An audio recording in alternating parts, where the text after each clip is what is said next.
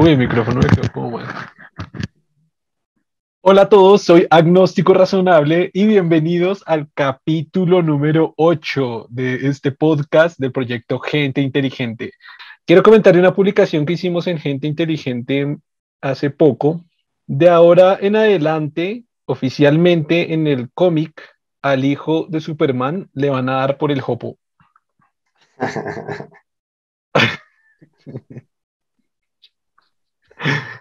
¿Qué opina usted de esta noticia que la confirmó el New York Times? Y que para cuando salga este podcast ya será noticia vieja, pero bueno, ¿cómo ve esa noticia? Una tendencia, como una moda en cierta manera. Como una moda. Eh, se, abre una, se abre un debate en los comentarios de esta publicación. Si alguien quiere verlos, puede pasar a gente inteligente, ver en los posts viejos ya Em, en el cual serían dos cosas, eh, una, un acto de inclusión o una inclusión forzada. Mm, pues no es forzada porque no, digamos que podría ocurrir, no, no hay nada raro en eso. Digamos que el punto con eso es que eh, es, es, mostrar, digamos que se ha vuelto casi moda porque prácticamente casi como, como si fuera un, un estándar de lo que tiene que tener la película, ¿no? Entonces, digamos que se vuelve forzada en el sentido de que casi que es un estándar, como, como que tiene que estar así, tiene que ser así. De acuerdo. Y casi que se, se, obliga a que sea así. Entonces, es muy, no, es muy, no es muy natural. El punto es que se vuelve tan artificial que, que pierde el, sentido de, forzado. algo de forzado, ¿sí? Y se vuelve excesivo, ¿no? Porque tiene que incluir no solamente es, esta cuestión, sino tiene que haber una persona de, otra etnia, tiene que haber inclusión de una mujer, tiene que, ¿sí? entonces todo tiene que incluirse y, todo, y es parte del paquete, entonces se vuelve muy artificial.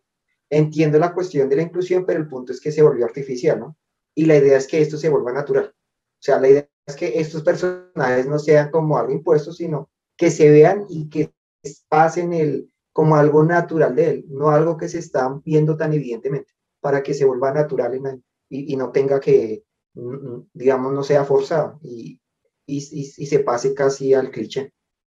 estamos muy de acuerdo esta vez con, con, con, con, su opinión, porque me acuerdo mucho del ejemplo de esta película de mm, Los cazafantasmas.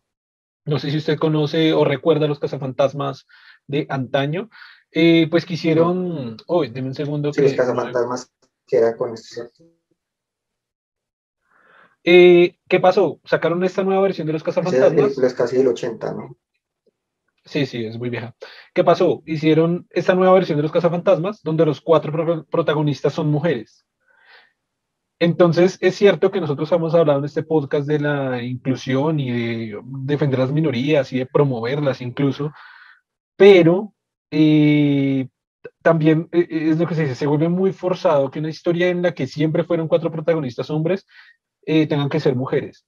Entonces, alguien que me estará escuchando me dirá, ¿y qué tiene? ¿Cuál es el problema que sean mujeres? Pues que el argumento base, el, ¿cómo se llama esto? El, el, arco base de la historia no es, no es de cuatro mujeres, es de cuatro hombres. Entonces, ah, me acuerdo que con esta discusión que me decían, es que usted es machista. Y yo le digo, no soy machista, ¿por qué? Porque si estoy con la Mujer Maravilla, que también es de los ochentas y puede ser mucho más antiguo, y está el personaje, yo no quiero, odiaría ver una película del Hombre Maravilla teniendo los mismos poderes, la misma ropa, la misma temática, el mismo argumento, pero siendo el hombre maravilla. Me parecería una estupidez completa. Y no porque sea machista, yo digo, ah, todos tienen que ser hombres, porque me parece una imbecilidad cambiar una mujer a un hombre porque el contexto completo así es. Así mismo me parece una imbecilidad cambiar cuatro protagonistas hombres que siempre fueron hombres a que inmediatamente sean mujeres digamos que por lo menos aquí en, esta noticia de Superman, bueno, la noticia real de pronto para las personas que no, que no conocen la jerga colombiana, es que, es que el hijo de Superman pues va a ser bisexual o es bisexual y va a tener una relación con un personaje hombre. Eh, que en Colombia diríamos le van a dar por el jopo. es, que, es que lo digo, me cago en la risa. no necesariamente, ¿no? O puede dar por el jopo más bien también. Pero por el jopo masculino. bueno, en fin. A ver, que me morí. Eh, ¿En qué iba? Se me fue la paloma por, por su jopo. Ah, pues Está hablando un caso de esa persona. Se, me fue la paloma por su hopo.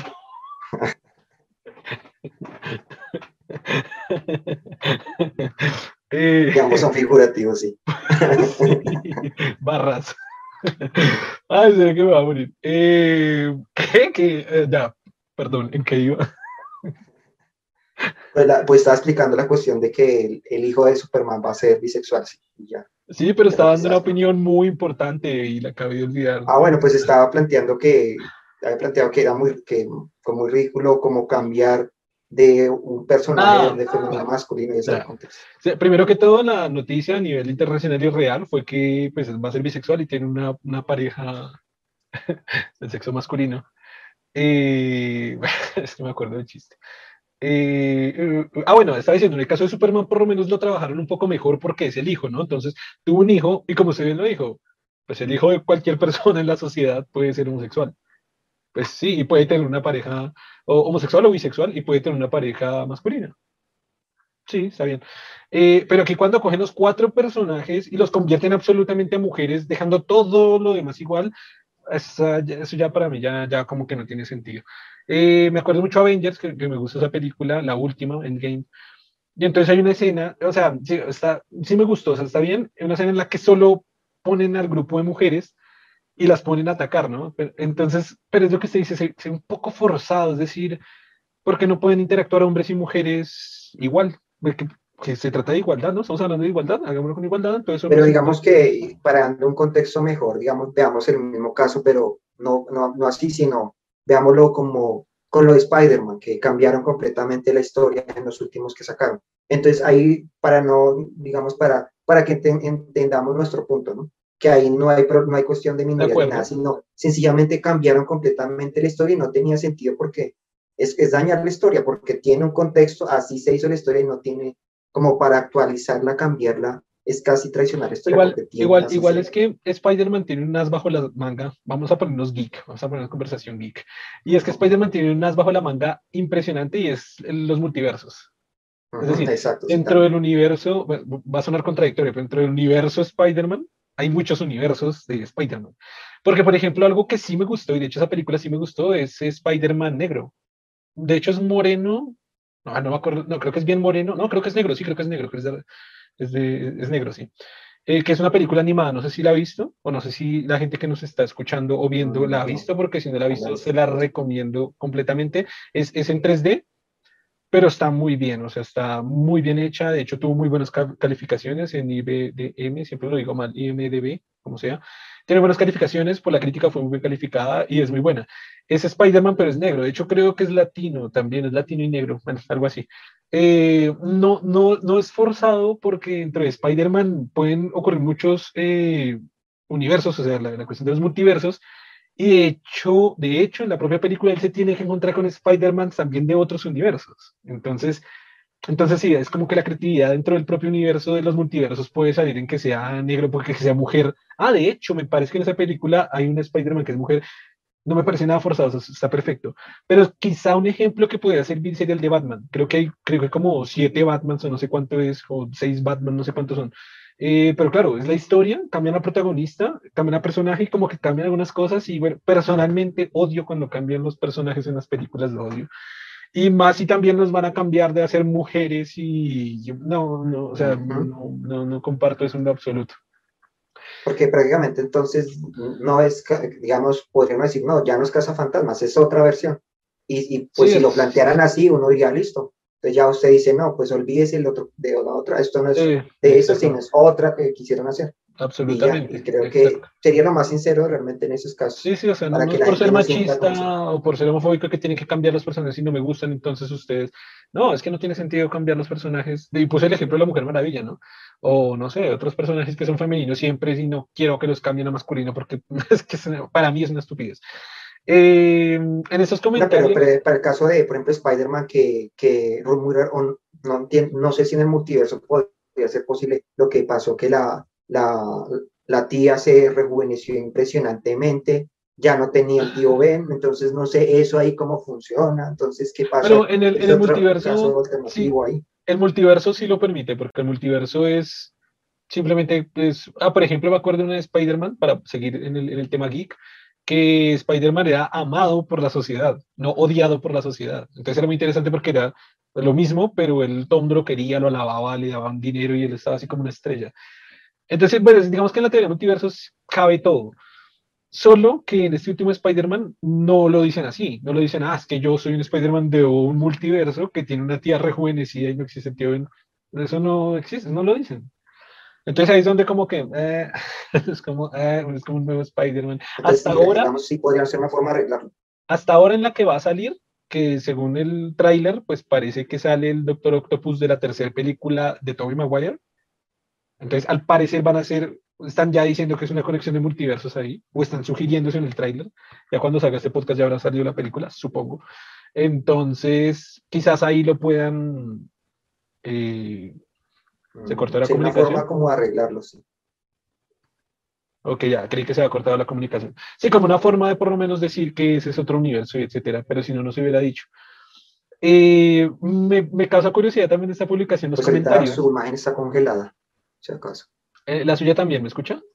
¿Me escucha ah, ya, listo, Listo, no hay problema. Eh, en la imagen... Sí, no, hay problema, no hay problema. En, en, la imagen también hay unos comentarios que dicen, como siempre, ¿no? Hay gente opinando de todo, entonces esto me parece una mierda, esto es lo peor que pueden hacer, es un asco que pongan a un, a un superhéroe que es eh, bisexual. Otros dicen, mm, sí, está bien por la inclusión, está bien porque alguien nos representa desde, desde nuestra comunidad y que sea un superhéroe tan importante, está excelente. Otros dicen, me vale verga, es decir, de hecho alguien dice como, va, esto ni siquiera debería ser una noticia que está publicada acá, y mm, puede ser. Eh, y me causó, me causó curiosidad un comentario que decía, decía, o sea, como todos esos comentarios de odio, él, él lo resumió en, hey, se me hace, o sea, que tiene esta gente en la cabeza que hacen que les afecte tanto en sus vidas el hijo de un personaje ficticio sea bisexual, que tiene tanto que les ofende tan profundamente que el hijo de un personaje ficticio sea homosexual que, o bisexual, ¿no? ¿Qué, qué, qué pasa? ¿Qué, porque les tiene que afectar, porque tiene que decir que todo es una mierda, que la sociedad se está volviendo una mierda, que ya había uno que decía algo así como, bueno, ya tienen su 5% de personajes eh, de la comunidad GTBI, déjenos por favor a nuestro 95% bien, que así las cosas están bien. Entonces, bueno, eso es como lo que quería comentar de, de, de, de, de, eso. Eh, bueno, entonces ahora sí, por fin, vamos a hablar del tema que tenemos pendiente hace dos capítulos, ¿verdad? En el capítulo 6, si mal no recuerdo, hablamos eh, sobre mm, esta, como, esta interacción que hay entre el raciocinio y la emocionalidad. Llegamos a la conclusión que la emocionalidad es, eh, nos mueve, nos mueve como seres humanos, porque se ha construido evolutivamente desde paso a paso, de cierta forma, para llegar a construirnos como a través, digamos, como, como, ¿cómo decirlo? Adicionando que también somos una, animales sociales y sabiendo que nos podemos mover por emocionalidad, al final la racionalidad importa poco o se mueve muy, se mueve muy poco dentro de estos dos contextos gigantes, ¿no? Eh, más o menos hablábamos eso, llegamos a esta conclusión. El que quiera hablar del tema, lo invitamos a ver el capítulo 6 eh, sin embargo, Germán estuvo indagando y mirando, leyendo un poco más de tema para especificar ciertos puntos que nos quedaron en el aire. Por ejemplo, hablamos mucho del tema de los PUFs, que es un tema muy interesante que propone Rodolfo Ginás, que es uno de los neurobiólogos más importantes de Colombia. Eh, sin embargo, teníamos ahí como una, unos huecos conceptuales, por así decirlos, en la forma en las que estaban relacionados los PUF con eh, la emocionalidad. Entonces creo que Germán como que releyó estas partes como para explicarnos de una forma mejor, ¿sí? ¿Estoy en lo correcto, Germán? Sí. Ok, entonces ahora sí, pues si quiere, coméntenos como que, o sea, bueno, no, no sé exactamente qué leyó, desde dónde leyó y cómo, bueno. Pues traté de, de, de leer diferentes partes del libro, porque pues digamos, este tema de las emociones se va planteando en varios capítulos, porque pues digamos que hay un capítulo más que todo en los últimos. Más que todo en los últimos. No, no, no, está no, yo lo leí más como en el centro, es como en el centro del libro. Pero, pero yo recuerdo, yo recuerdo que usted en los últimos. No sé si más adelante volvió a hablar de él, porque muchas veces él retoma los temas. Ah, ok, no, no. Me, refiero, no, no, me refiero a los últimos capítulos que usted estaba leyendo, no los últimos capítulos del mm. libro. Ah, sí, los últimos sí, capítulos. Sí, sí, ok, ok, sí. Prosigo, prosigo. Bueno, pues eh, digamos que aclarando, entonces, primero, pues con, dándole contexto, los PAP, que son básicamente los patrones de acción fijo, podría decirse que son circuitos cerebrales que están programados, ¿no? Entonces, y estos circuitos agrupan una cantidad de, de, de, de movimientos ya estándares y movimientos que son importantes para nosotros. Ahí está, por ejemplo, la respiración, la deglución y otro tipo de, de acciones que ya están programados y que nos permiten, digamos, eh, eh, desde que comenzamos la vida ya podemos hacer estas acciones sin necesidad de aprenderlas porque ya las tenemos programadas. Eso es importante, ¿no? Digamos que los PAP es, esencial en mucho de lo que él propone, porque como es el punto de partida de lo que surge después, ¿no? Entonces, entonces eh, básicamente él define que, que la emoción como tal es un PAP global de, de sensación, básicamente lo, lo, define así. Entonces, ¿cómo funciona aquí en este caso? ¿no? La emoción básicamente parte, la emoción es muy global, la emoción implica varias partes del cerebro. ¿no? Está primero la amígdala como tal, que nos genera la, la, la, parte más fundamental de la emoción, digamos, y de sí prácticamente la sensación, la que genera esa sensación muy cerebral. O sea que, o sea que cuando, en, en orden, experimentamos una emoción. En, en, orden de ideas vamos, vamos a partir desde la sensación. Uh -huh. Que lo genera básicamente la amígdala, esa sensación intensa que usted siente en la emoción la genera la amígdala. ¿Sí? Ok, no, pero, puede ser. pero antes de la emoción estamos hablando de sensaciones, es decir, de lo que nosotros podemos percibir a través de los sentidos. ¿Sí? ¿Estamos hablando de eso? Sí, pero me okay. refiero a la sensación de la emoción, la sensación claro, de la claro, emoción, por, cómo por se eso, experimenta la emoción. Por, por, eso quería saber si antes de la emoción estaba la sensación, o si usted está hablando directamente de la sensación de la emoción.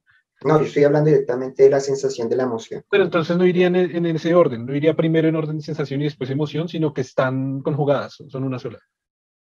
Eh, digamos que hay un, un, estímulo que puede ser de, diferente tipo, puede ser visual, puede ser auditivo, de cualquier de nuestros sentidos, que desencadena la, la, la, la emoción. La emoción es desencadenada, se des, desinhibe para que se genere una cantidad de reacciones. Pero si era lo que estaba diciendo. Pero tiene que liberarse. Digamos que lo que hace, lo que hace el cerebro siempre es inhibirla y la libera cuando cuando se da el contexto como tal, la libera.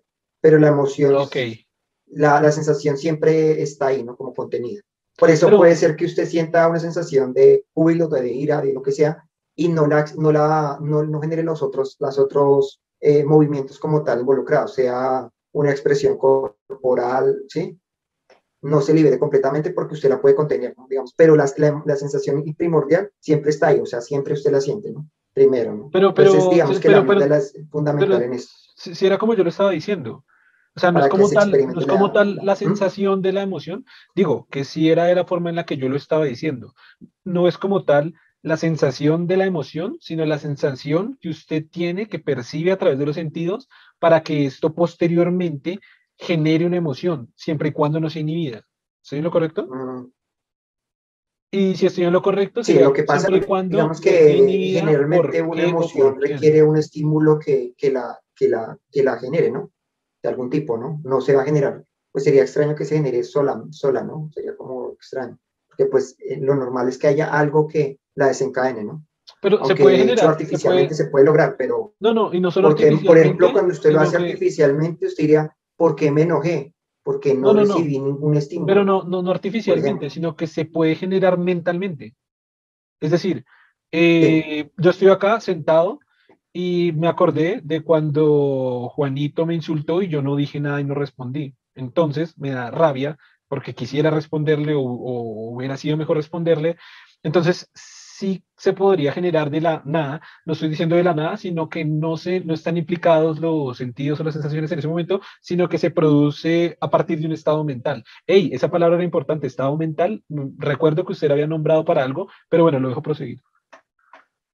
Pero, ok, Listo, okay para, eh, para, de para, pronto dándole contexto a lo que usted me está planteando, sí, la cuestión ahí es, eh, por ejemplo, se refiere, usted ya, ya, habla de la cognición, o sea, del conocimiento de lo que lo, que lo generó, ¿no? Eh, claro. Usted claro, puede, digamos, a diferencia de un acto reflejo donde usted no tiene conciencia de qué lo generó, en estos estados mentales, en esta emoción, usted tiene el, la cognición o, o, la, el conocimiento de que lo generó, sea lo que usted dice, un recuerdo, sea un, un evento que está ocurriendo. Aunque pueden darse casos que es cuando usted dice, ¿por qué me enojé? Que es cuando usted no tiene cognición de qué pasó, que sí pueden darse, son muy raros, pero podrían darse, ¿no? Que algunas veces usted reacciona de forma exacerbada y no sabe precisamente por qué la cognición no se alcanzó a dar. Obviamente se supondría que debe haber un evento que lo desencadenó, ¿no? pero no generó la cognición. Usted no, digamos, su, su, cerebro no, no guardó la memoria de lo que generó la acción. Creo que me parece, forma me, parece muy importante eh, o que me recuerde el, el, tema de los estados mentales. Me acuerdo que esa palabra o ese concepto era fundamental para entender bien lo que, ah, lo que recuerdo era como que habían diferentes estados mentales de los cuales de, en el desencadenamiento desde la sensación y la emoción había un, como un abanico de estados mentales en el cual uno se, uno se, posicionaba como para tomar una acción. ¿Estoy bien o más o menos así es? Pues es, esa parte, no sé si esa parte de lo que usted me dice lo, lo, lo plantea más adelante, pero ahí no, digamos que no que lo, que lo, digamos, lo expliquen tan, tan profundamente, ¿no? Digamos, si, si hablan de que los estados, digamos que finalmente una emoción, finalmente es un estado mental, un estado mental porque es un, como tal, eh, un momento de, su, de, la mente, que, como un patrón específico en su mente.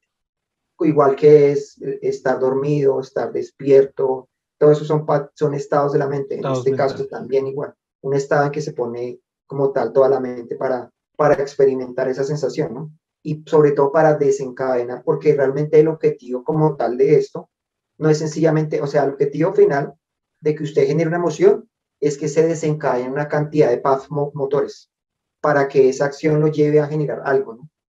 Porque es su objetivo, digamos, si usted ve el, el, origen de esto, eh, los, las emociones están muy vinculadas con lo que, con la estrategia famosa de, de, de que de, de lucha o de, o de, o de, o de huida, sí. Y eso es muy importante porque, por ejemplo, en un caso de un animal, si un animal requiere que se genere una sensación de miedo para que él escape del, del, del objeto que lo, lo, va a atacar. Entonces es requerido esta, emo, esta emoción que se desencadene y sobre todo que la emoción desencadene una cantidad de PAF.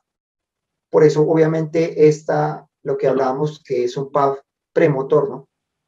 Porque es algo que prepara o digamos eh, permite que se desencadenen otros PAF ya de tipo motor. Pero que, ¿cuál es el PAF premotor exactamente? la, la sensación.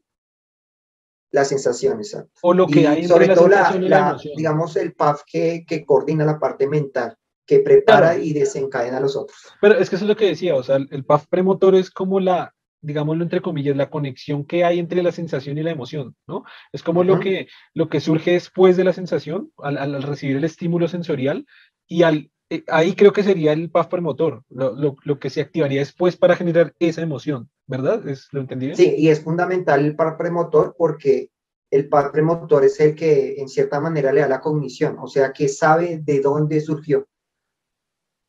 Eso es ah, importante, digamos, porque, por ejemplo, en un acto reflejo no, hay, no, no se sabe que usted no tiene contexto de qué lo generó, ¿no? En esto sí. Y eso es importante, digamos, para que eh, darle un contexto a, lo que usted está experimentando.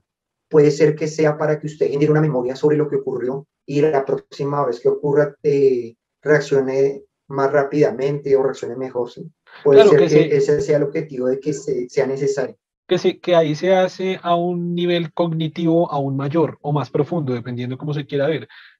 Porque es decir, al, tener la cognición de saber exactamente qué sucedió, cómo se generó el estado mental, se hace un proceso más, digamos, más avanzado, que sería el de tener la memoria, el recuerdo o la experiencia de lo sucedido y de lo que se generó para poder responder posteriormente frente a la misma situación.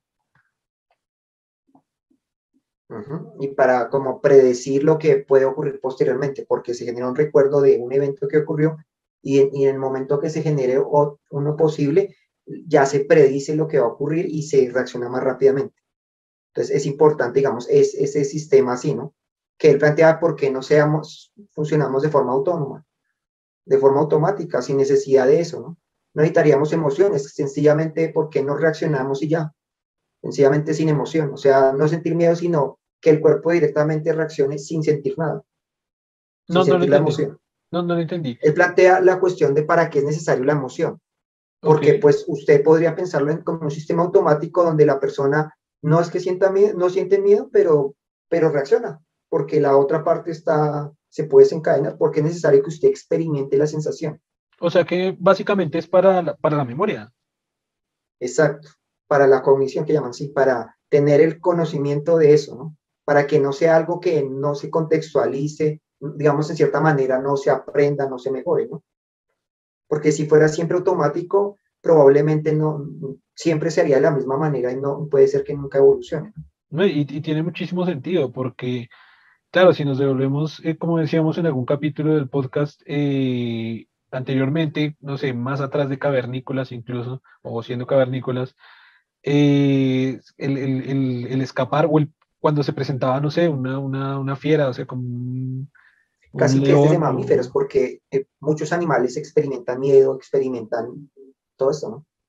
Eh, claro, sí, pero sí, digamos en ese ejemplo, ¿no? Se nos presenta un león, nos presenta un montón de miedo, corremos, eh, y podemos guardar un montón de información acerca de esa experiencia, es decir, el lugar en el que estaba, quizás la oscuridad o luz en la que se haya encontrado, el, evento en el momento, en, el, lo que estaba haciendo, lo que escuchó antes de que surgiera esa, esa, esa amenaza, eh, lo que pasó posteriormente, cómo pudo escapar, si logró ser contra el escape o en el ataque, y quizás eso utilizarlo posteriormente para, precisamente para eso, ¿no? Para ah, buscar patrones, que al final es una de las características más interesantes que, tiene, que tenemos los, dos seres humanos o que tienen cerebro humano, es buscar patrones de condiciones de luz, con, eh, sitios, eh, sonidos que habían antes del, del suceso, y, o sea, una cosa muy interesante saliendo un poquito del tema es, no, pero un poco también dentro del tema, es, digamos que una de las características más importantes que tenemos los seres humanos o que está en la mente humana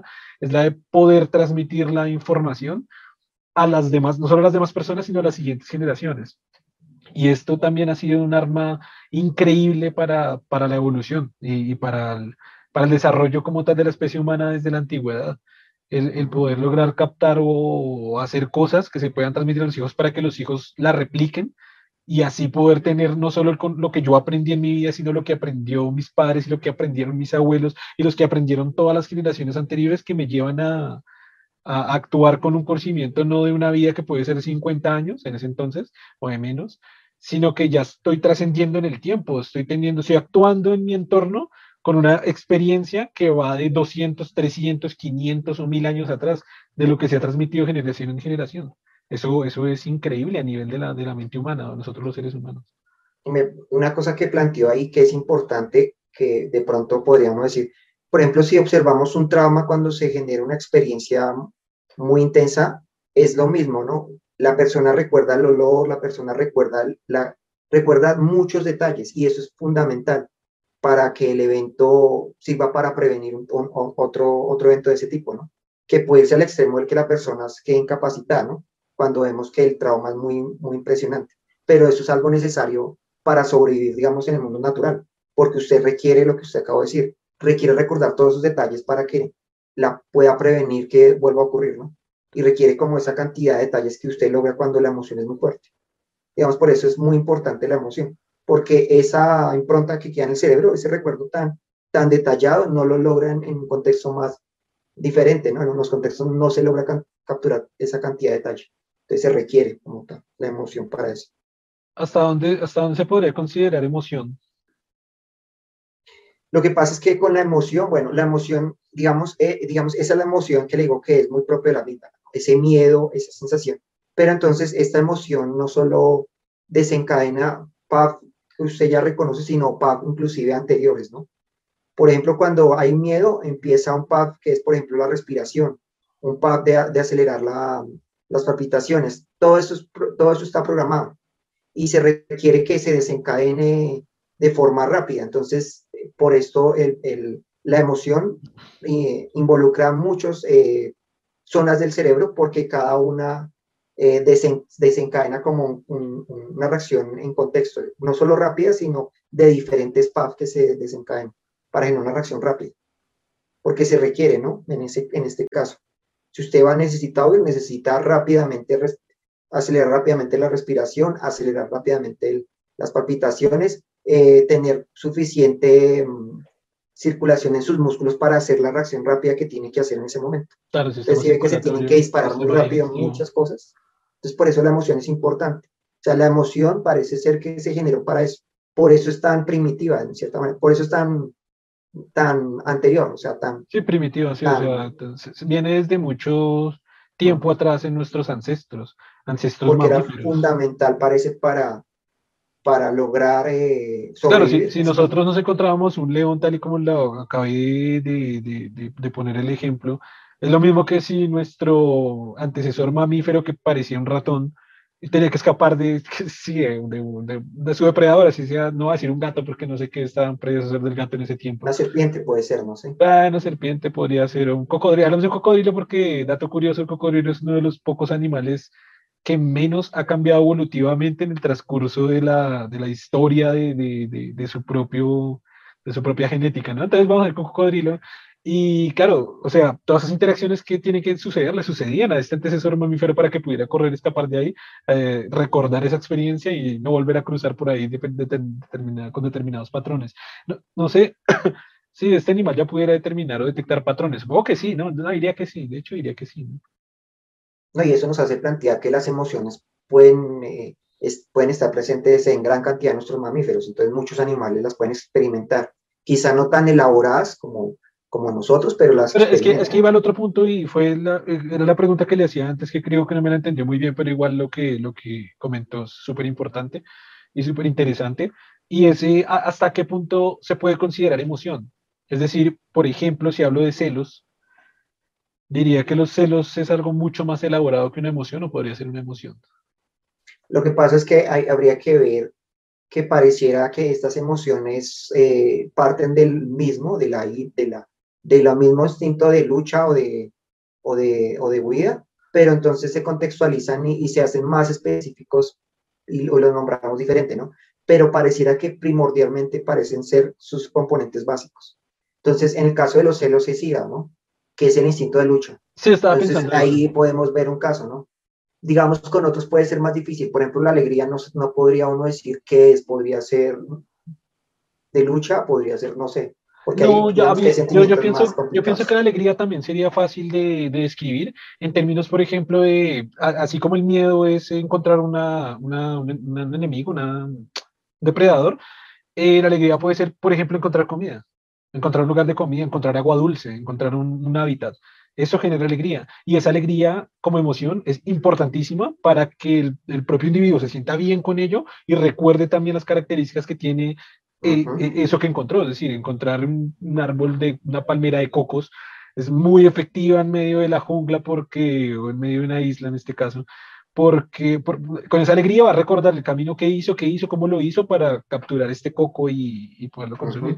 Me parece más fácil escribir la alegría que escribir los celos, porque si usted lo ve, se puede traducir en rabia y estaríamos de acuerdo hasta este punto de que la rabia siempre puede ser Ah, ok, no. Iba, a decir que la, que la rabia siempre se traduce en ataque o en huida, pero la rabia creo que no se traduce en huida.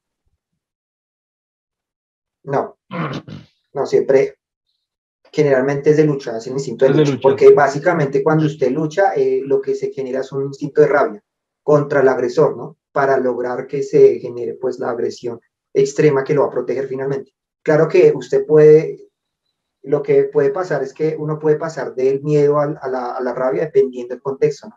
Cuando usted vea que lo superó el, depredador, puede que la, cuestión cambie y usted ya sienta es miedo, ¿no? Claro. por eso puede ser, digamos, una cosa y también de la otra al mismo tiempo, en, otro contexto, porque, eh, digamos, la, la, emoción tiene que ir cambiando, ¿no?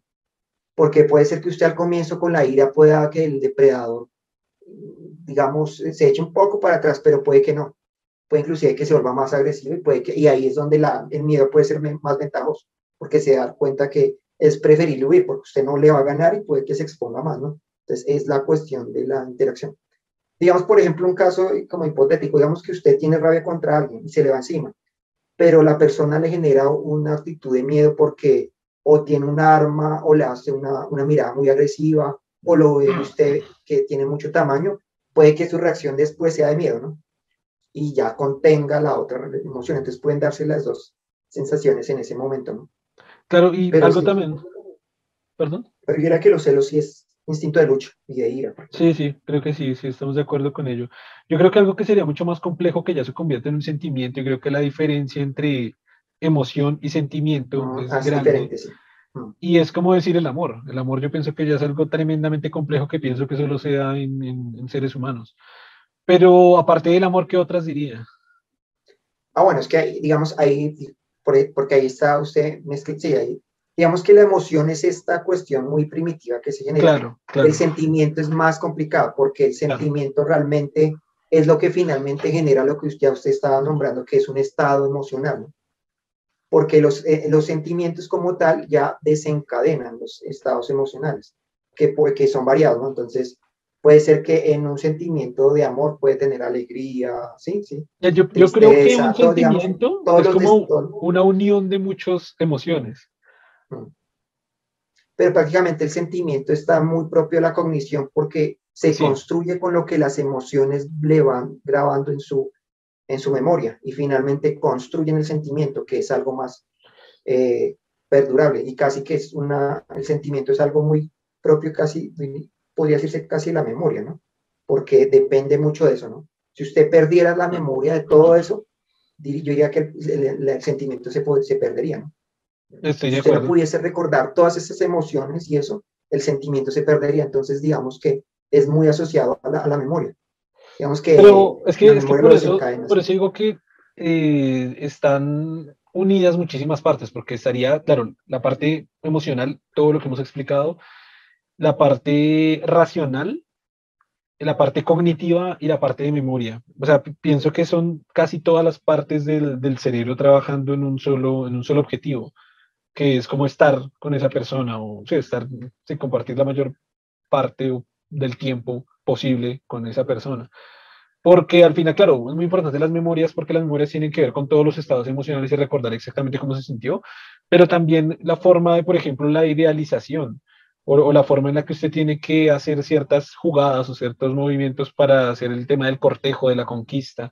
Entonces son como, como temas que también tiene que racionalizar eh, algunos pasos para llegar a un objetivo, a una conclusión que al final, al final la conclusión es pues meramente reproductiva. Ya hablamos en el capítulo 6, creo que fue sobre Freud, que, que, bueno, ya, ya a partir de la psicología, que no estamos saliendo de la neurobiología y de la ciencia, sino ya a partir de la psicología, como él traducía un comportamiento mental, eh, pues con su propia redundancia, con, su pro- con sus propios conceptos, con sus hipótesis y con su, con su propia filosofía, la redundancia.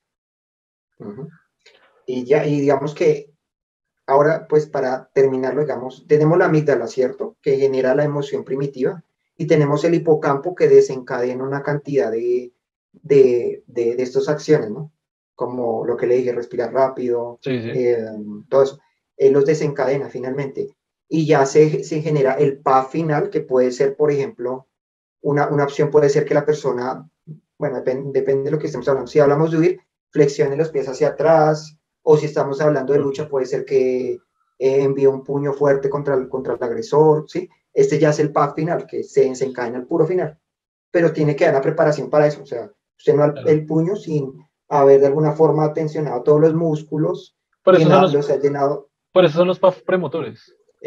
por eso, es- no, no, el PAF premotor es la sensación del PAF, no, me refiero que hay unos PAF que también motores que se generan, ¿no? Como estos de, de tensionar y todo, ¿no? Y pues, pues, tan, bueno, podría, porque igual finalmente lo de la, que respire usted más rápido es motor finalmente. El PAF premotor ahí no, ¿cómo sería? Yo diría que la sensación, no sé qué podría ser premo, qué, qué otro podría ser, ¿no? Que usted podría decir que no es motor, ¿no? Que lo prepara para, pero no es, sería motor, no sé si Sí, no, sería- tensionar todos los músculos o quizá, no sé, eh, que la circulación sea mayor, no sé si podría ser algo como, pre- como premotor. Pero sí, digamos que hay una preparación para todo, ¿no? Que Claro, son estos sí. packs que primero se desencadenan para que se genere la acción final, ¿no? Lo que le dije Claro. que yo no puedo dar un puño sin poner, tensionar muy bien mi- mis músculos y todo, ¿no? Y, y Claro. oxigenarlos bien. O no puedo ir si, si mis piernas no se preparan, no tienen la suficiente energía, ¿sí? Y no Ok. tengo la suficiente oxigenación para lograrlo. Entonces, esos son los packs que se generan anterior al movimiento y que son fundamentales. Ahora, Y, ahora, por ejemplo, los PAF como la expresión corporal, por ejemplo, también. sí. Cuando yo hago- tengo un sentimiento, hago unas expresiones faciales, estos son también premo- son anteriores a la acción como tal. ¿Qué voy a hacer finalmente? Ahora, quería, quería mm, concatenar esta, eh, esto que acabamos de hablar con la conversión, conversión, conversación que tuvimos en el capítulo anterior, no, en el capítulo 6 y fue el tema de, cómo llegamos a esta conclusión, ¿no? Cómo llegamos a esta conclusión de que al final el, nivel emocional o los estados emocionales son mucho más fuertes que los estados cognitivos o racionales. Y precisamente era por eso que en este capítulo, es que en este capítulo como que lo aclaramos bastante, o andamos bastante, pero nos faltaba esta pequeña pieza para armar bien el, rompecabezas y la idea. Y era precisamente porque la rabia, el miedo, la alegría nos mueve pero precisamente como somos seres racionales, que es una de las diferencias que tenemos con otros animales, precisamente es, el, es la capacidad de poder controlar esos niveles emocionales o las reacciones que tenemos a esas, a, esas digamos, em, ¿cómo se llamaba? Sensaciones, que era como el, percibir lo que está sucediendo en nuestro entorno. O sea, es, para el contexto sería como que usted pensaría respirar rápido, pero nunca lanzar el puño, por ejemplo. Eh, exactamente, Que, es cuando hablamos ya de seres racionales, del que, que, que, creo que alcanzamos a entrar un poquito en debate precisamente en ese tema de cuando se dice una persona inteligente, realmente es la que, aunque sienta rabia, es capaz de controlar sus emociones a través de la racionalidad. Aunque sienta rabia o celos, no va a ir a agarrar a puñetazos a las dos personas o a palazos o a matarlos o con un arma, porque su capacidad racional de entender la situación y de saber las características de, los que, de lo que está sucediendo son capaces de controlar o autocontrolar el, cerebro, es decir, la parte racional del cerebro es capaz de autocontrolar la parte emocional para, eh, pues para que no se desencadene en una agresión o en algo que pudiera terminar con o sea, en tragedia, no, no vamos a decir tragedia porque suena muy, suena como muy romántico. Una agresión directa casi, sí. O sea, sí, que para que, no, para que no termine en violencia, es decir, eh, y, es cuando se dice, cuando alguien dice es, muy violento, parece, parece un cavernícola, parece primitivo, precisamente es porque que estamos en una época en la que lo, lo, lo, lo importante, pensaría yo desde mi perspectiva, es el conocimiento, es el, es el, uso de la inteligencia, pero la inteligencia es la perspectiva que es desde el control de las emociones o el enfoque de esas emociones. Que si lo recuerdan en este capítulo 6 para el cierre, yo hice una reflexión interesante que es esta alegoría del, del jinete y el elefante, que ahora sí la podemos traer a colación esa, esa conclusión para, digamos, para cerrarla o empatarla, concatenarla con lo que acabamos de hablar. Y es decir, si la parte racional, que es la última parte del cerebro que se desarrolló en solo los últimos eh, no, sé, no, no, sé si decir millones de años, quizás en, el, los últimos millones de años de la evolución de lo que somos construidos nosotros como seres humanos, es la parte más nueva, es la parte más novata, es la parte más y más pequeña porque es lo que menos nos, mueve, lo, que menos nos, hace mm, sentir o vibrar o, movernos. E, entonces es, es, es, esa capacidad de ser este jinete para ese elefante haciendo esta alegoría de que el elefante es este estado emocional gigante, el cual desde la racionalidad se puede controlar, manejar y manipular, guiar de cierta forma para, como decía antes, incluso para enfocar la emoción.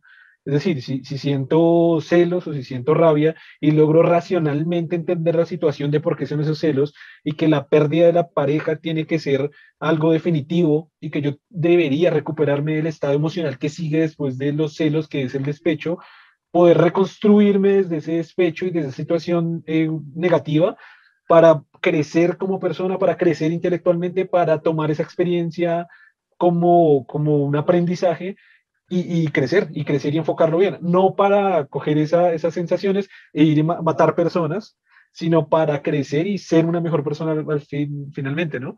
Ya me sentí, me sentí motivacional aquí, me sentí un coach motivacional. De pronto ahí la cuestión es, eh, ahí digamos se lo planteó, el punto de la racionalidad es que la racionalidad solo es un sistema de control, pero debe construirse, porque de lo que usted estaba planteando, una persona puede controlarse, pero, pero enfocarlo, e, ese control para después, posteriormente, hacer daño, ¿no?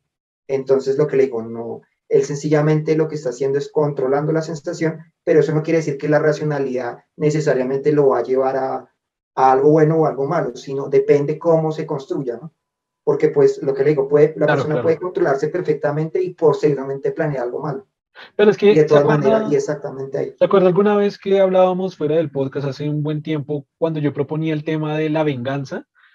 Que mi, mi, propuesta inicial, digamos, el axioma preposicional inicial era eh, me parece, yo lo planteaba como reflexión, me parece interesante cómo la venganza ha sido un factor clave, una llave en nuestra evolución, como muchas otras, ¿no? No sé si que sea de las más importantes nada, pero sí una pieza clave fundamental, porque la venganza nos podría permitir eh, quizás destruir una especie que nos está amenazando, amenazando con nuestra especie completamente, para destruirla o para segregarla y poder crecer con nuestra civilización. Entonces me parecía como la, venganza como una construcción interesante de, lo que está pasando y creo que se resume un poco en lo que usted acaba de decir. Es decir, ese con, lo que usted decía, si hago un control emocional que lo trabajo racionalmente para después de nuevo matar y atacar o hacer cosas eh, que se llamaría venganza, e, e, es que creo que acabamos de llegar a una definición de venganza desde la neurología súper interesante. Es decir, ¿qué sería la venganza? Sería, sería esta rabia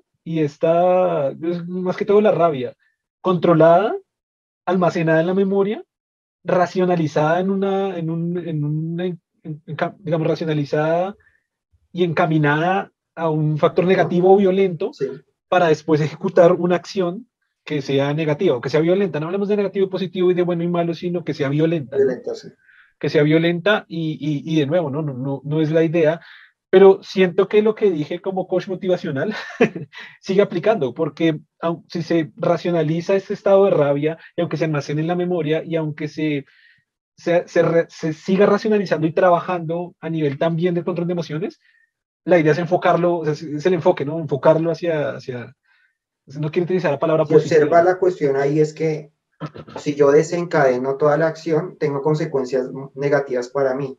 Si la controlo, puedo de alguna forma evitar las consecuencias negativas que, que se pueden generar, sea en la forma de, de violentar o sea en la forma de superar la, la acción y, y, olvidar el, el, evento, ¿no? O, digamos eh, lo que algunos piensan de sea perdonar, sea olvidar, sea así. O sea, usted puede tener las dos estrategias. Lo que implica que una, una opción, la, la primera opción, eh, digamos, lo expone a, a, a, consecuencias si se llega a saber, pero si usted logra, digamos, con una planificación muy perfecta la venganza y que no se logre que se, saber quién lo hizo, usted tiene éxito y no tuvo las consecuencias negativas en ambos casos, pero tuvo dos enfoques muy diferentes. ¿sí? Entonces la idea con esto es que usted evite las consecuencias negativas de sencillamente, digamos, soltar esas y agredir directamente. Dos cosas, espero no olvidar la segunda.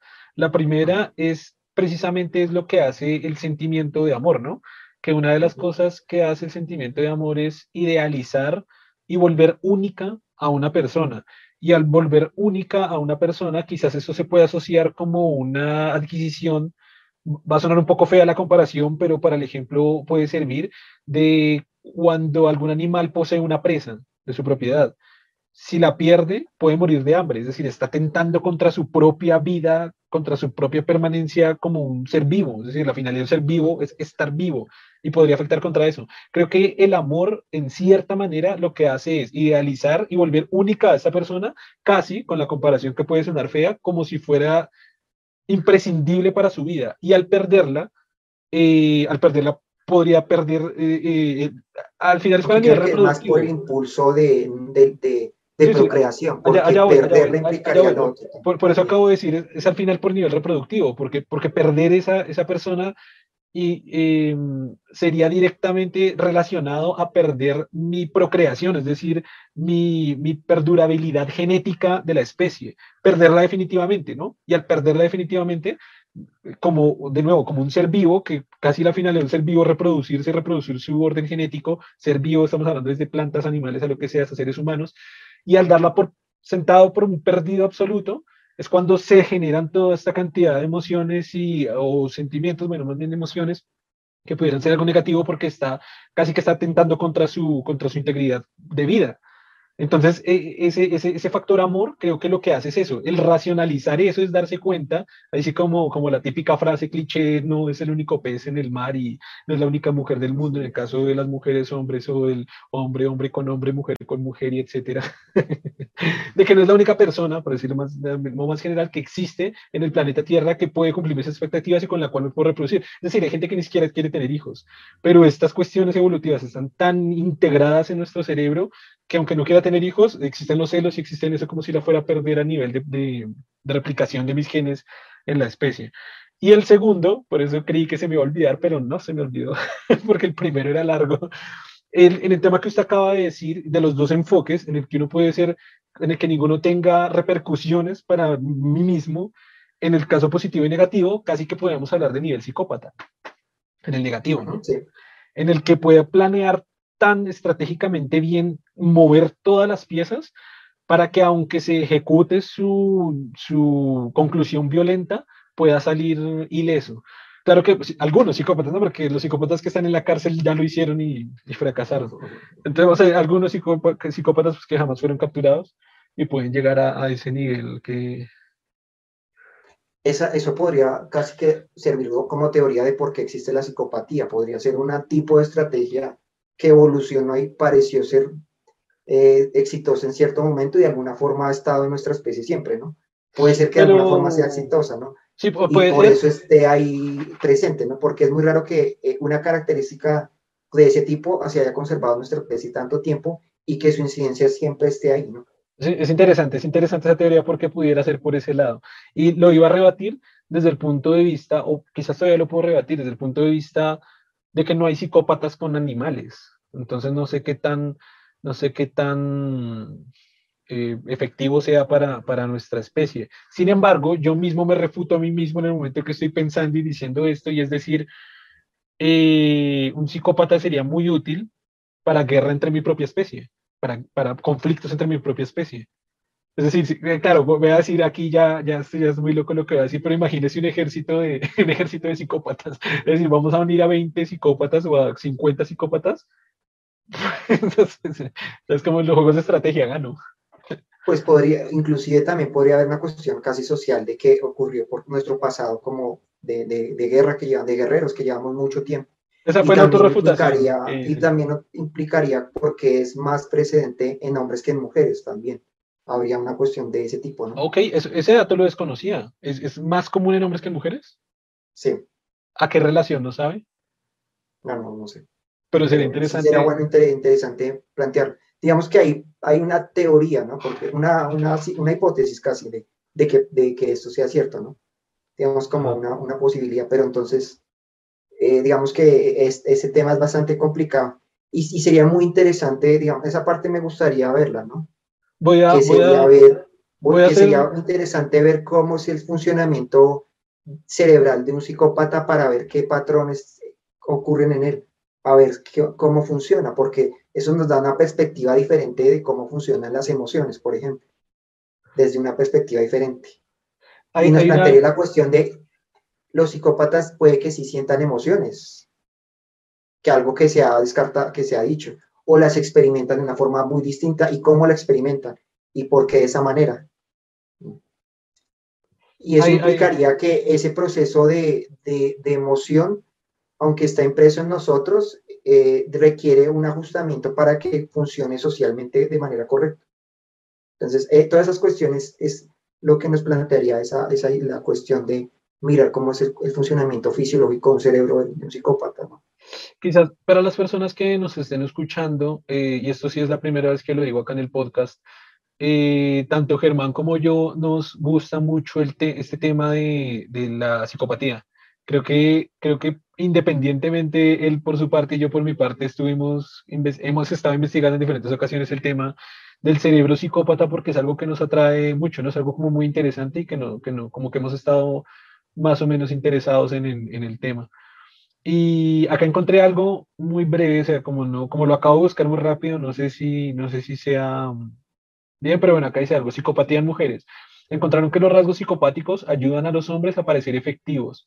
Por el contrario, las personas perciben las características psicopáticas en las mujeres de manera mucho más negativa. Esto es probable, abro comillas, esto es probable porque las mujeres que muestran comportamientos psicopáticos son vistas como una violación, no solo de las normas generales de género, sino también de las asociadas, asociadas con... ¿A su género No sé, dice con, no sé, no sé si es con o no sé por qué dice co, eh, sino también de las asociadas con mujeres líderes. cierro comillas, aclaran los autores. Bueno, pero no, no, no, no sé, no está tan contundente porque lo que está diciendo ahí es como los patrones de comportamientos sociales que representan las mujeres al ellas presentar comportamientos diferentes de violencia o de ataque o de insultos o de, es muy notorio, es decir, esta chica no se está comportando normal, algo, está, algo raro está pasando. Mientras que en el concepto social general que se tiene a los hombres, si quiere agredir y si quiere atacar y si quiere fuerza, que es lo que se considera como este, como este machismo precisamente, como, esta, como estas características que socialmente se le han asignado al hombre, es más común que el hombre pase desapercibido como un, como un machista, como un psicópata, perdón. Y quizá en, en cierto sentido le da cierta ventaja, ¿no? Una persona muy agresiva, pues, eh, bueno, no agresiva, sino que de alguna forma utilice la violencia de forma muy premeditada, puede tener un cierto éxito, ¿no? Eh, en, en, esta sociedad, sea para intimidar a un grupo social y, mantenerlo a raya y eso, ¿no? Entonces puede ser que, sea más...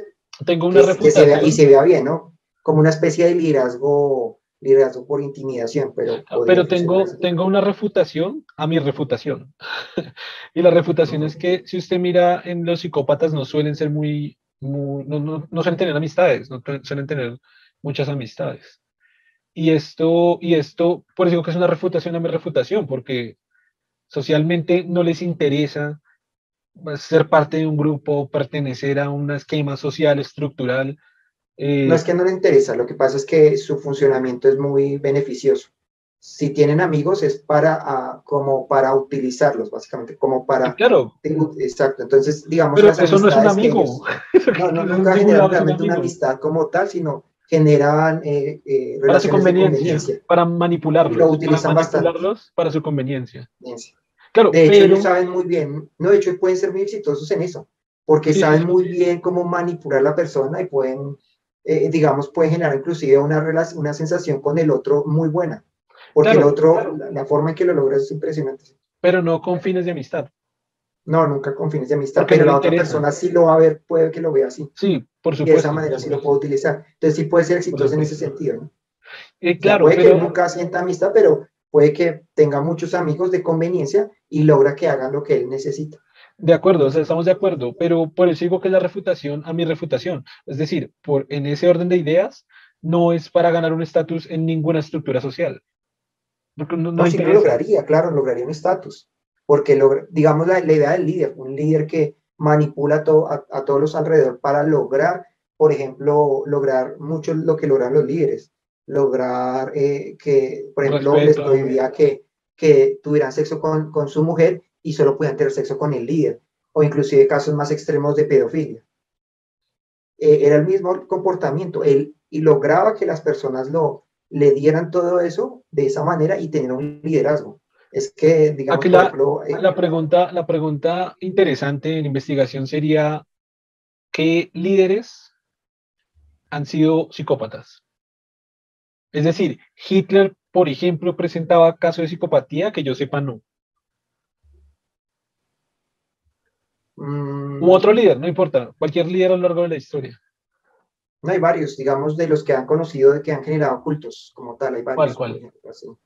¿Quién, quién, cuál? Eh, te tocaría buscar como tal para, para decirle el nombre, pero sí lo que le digo, he leído casos de, lo que leí estos casos de, de líderes que lograban hacer actos pedófilos con, con los hijos de, de sus miembros. Con, de alguna forma convencían a que los padres lo permitieron y de este tipo, ¿no? Y otros tipos de, de actos. No, pues sí, pero, pero ¿quiénes? O sea, no, han sido tan famosos como a nivel de Hitler o de Mussolini o de Franco o de Videla o de Pinochet o de el innombrable, no pero a, lo largo de, la historia. A lo largo de la historia. El problema es que, ah, bueno, el problema sería ver, porque ahí tendría, digamos, para, para saber eso, no, saber que realmente la persona era psicopática es más complicado porque requeriría tener conocimiento de su, de su relación y, estas personas, pues, lo que se conoce sobre, sobre, es que, sobre, digamos, un diagnóstico psiquiátrico creo que debe ser muy limitado, ¿no? No creo que alguien tuviera, para, tocaría prácticamente evaluarlo a partir de su comportamiento, ¿no? eso iba a decir, evaluarlo a, a partir de sus acciones. Pero lo que digo, o sea, Hitler debería ser un psicópata. Sí, probablemente podría haberlo sido. Pero yo no he encontrado referencias de que lo haya sido. Voy a poner aquí muy rápidamente psicópatas eh, famosos. Pero claro, famosos me van a salir muy locales. Pero y famosos pueden ser famosos por la cantidad de homicidios que generan, que logran. sea, me puede salir garabito. Por si alguien no, sabe. líderes, te tocaría líderes psicopáticos, algo así, para que se enfoquen en los líderes como tal, líderes que fueron. Los 10 psicópatas más famosos de la historia, sin embargo, la fuente está un poco dudosa, dice no me creas.com. Tampoco así, pero dice Life, Lifeder, no sé. Eh, está cargando, está cargando, está cargando. Eh, bueno, mientras carga. Entonces sí. Por eso digamos que en esta cuestión de, de, de hablar de que no sean exitosos, sí lo son. O sea, sí logran tener un reconocimiento y eso. Así sea en un grupo no tan, eh, no tan grande, pero lo logran, ¿no? Sí, no, estoy buscando, la, estoy buscando el artículo. Ok, ya me cargo. Eh, muchos de los psicópatas famosos que te nombraré a continuación han sido líderes en masas. La psicopatía es uno de los trastornos de personalidad que más llama la atención a la gente. Ah, bueno, no somos solo usted y yo, como que llaman la atención de mucha gente. Dice uno, Adolfo Hitler. Fue el precursor del nazismo de la Segunda Guerra Mundial. Cuando la guerra terminó, cuando la guerra terminó, Uy, falta una coma, ya no le creo a esta fuente.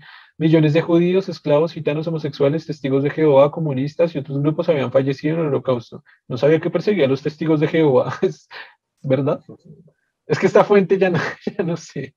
O sea que si alguien llegaba así buenas en una palabra para el minuto de Dios y Hitler lo mata. Estaba haciendo chistes con una cosa seria. No, no, sé si creer la verdad este, a esta fuente. Eh, también pone a Jack el Destripador. Pero líder no fue. Bueno, no dice líder, sino famosos, como los, los psicópatas más famosos de la historia. Pero no, más, que por famoso tendrían que enfocarse más que fueron líder como tal. Eh, pues está Iván el Terrible, está Stalin, está, está Hitler. Pero que esta fuentecilla como que no me genera mucho. Eh, ¿Cómo descubrí que soy psicópata? Vengo de una familia con siete. Bueno, eso está interesante. Y ese sí es de la BBC, ese es más confiable la fuente.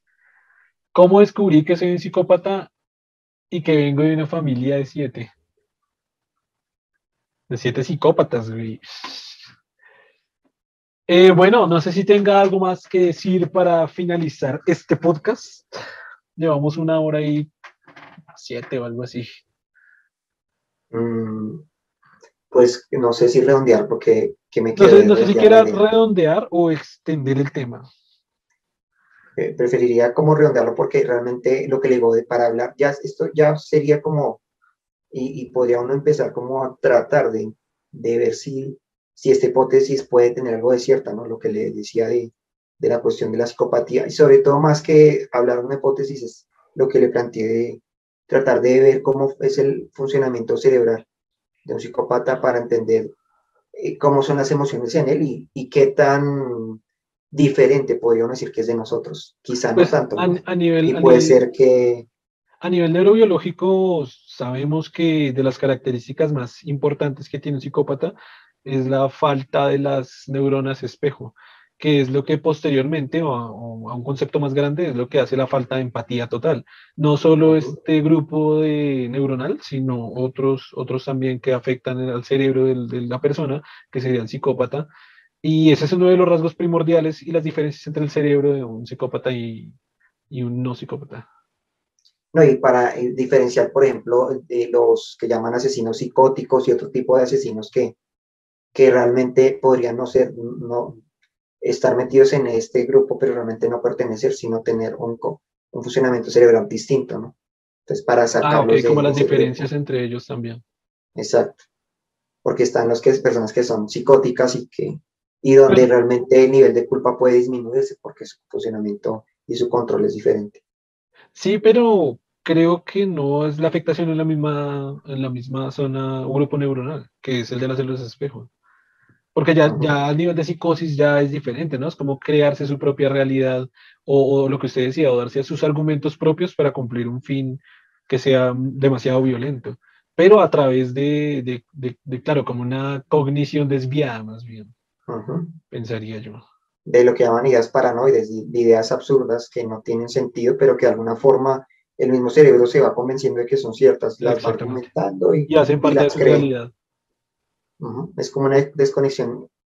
Es como si el cerebro, el cerebro necesita, por ejemplo, una cosa que plantean es que el cerebro necesita siempre eh, eh, validar lo, la, la, sensación externa, porque él construye su propio universo, pero lo que hace es mirar al exterior y, y lo que le generan los, los, sentidos para darle una, para, digamos, para, para que coincida lo que su cerebro está construyendo con la realidad externa. Si eso no llega a funcionar bien, pues se generan los delirios, se generan una cantidad de cosas, las fantasías, las, las, todo ese tipo de cosas. Porque si él no contrasta, el cerebro puede creer que su realidad es eso, lo que tiene dentro de su, dentro de su cerebro, dentro de su mente, y no, y no coincide con lo que está ocurriendo en el exterior. Que sería okay. caso. Eh, ah, bueno, cerramos entonces el tema. ¿Eso era con lo que iba a cerrar? Como que iba a cerrar con otra cosa y terminamos hablando de otra Pues era redondearlo, venga a ver cómo podemos redondear aquí el tema. Digamos, en lo que habíamos dicho, digamos, la emoción ya podemos definirla como toda esta, la sensación que se genera desde, desde la amígdala, luego se, se destruye el hipocampo, donde se generan todos estos PAF o, o, estos eh, movimientos que preparan a la acción que finalmente genera la emoción. Y todo este contexto genera lo que finalmente, finalmente todo este contexto genera lo que ya podemos llamar como estado mental, estado emocional, todo este contexto. Un, un, estado en que está la mente en, ese, en, el momento cuando se desencadenan todos estos, ¿no? Y digamos que diría que eso es como el resumen de lo que es emoción. Ah, digamos, ya para hablarlo de, lo de contrastes, y tocaría ya después mirar, porque no sé si lo, hablar, creo que ya quedó definido antes, ¿no? entre emocionalidad y racionalidad, diría que es eso. Sí, sí, no, no creo si que, creo que, no, ya creo que con los dos capítulos de podcast hemos, creo que ha quedado claro el tema, ¿no? Sea, creo que... Se define bien cuando habla de un jinete con, sobre un elefante. La emoción nos inunda completamente y la, la parte del cerebro que está involucrando es gigantesca.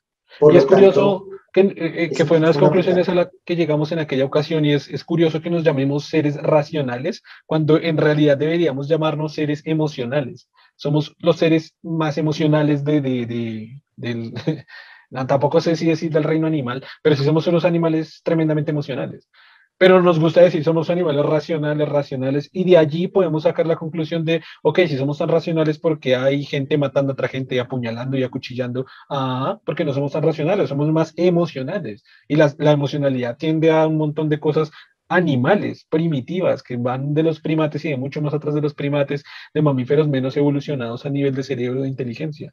Esa es la respuesta de por qué seres racionales hacemos tanta, o sea, destrucción, o sea, a nivel masivo, botamos bombas, ¿no?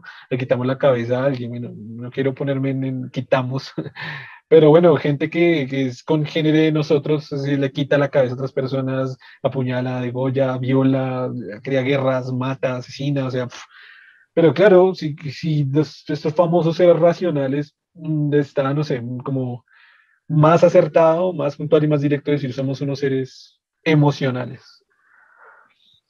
Y con esto creo que ya, ya queda como bien cerrado y especificado el tema. Eh, como les decíamos en alguna ocasión, es, es, muy interesante que, bueno, Germán y yo estamos leyendo un par de libros en este momento, intercambiando información. La idea es que en los siguientes eh, capítulos de podcast podamos eh, intercambiar esa información no solo entre nosotros dos, sino con ustedes. Y además que hacemos esta proliferación de información que no sea entre dos cerebros, sino varios cerebros más que sean todos los que nos escuchan. Eh, hace poco leí también una parte del capítulo del libro que estoy leyendo que me pareció muy interesante. Quizás en el siguiente capítulo sea bueno mencionarla.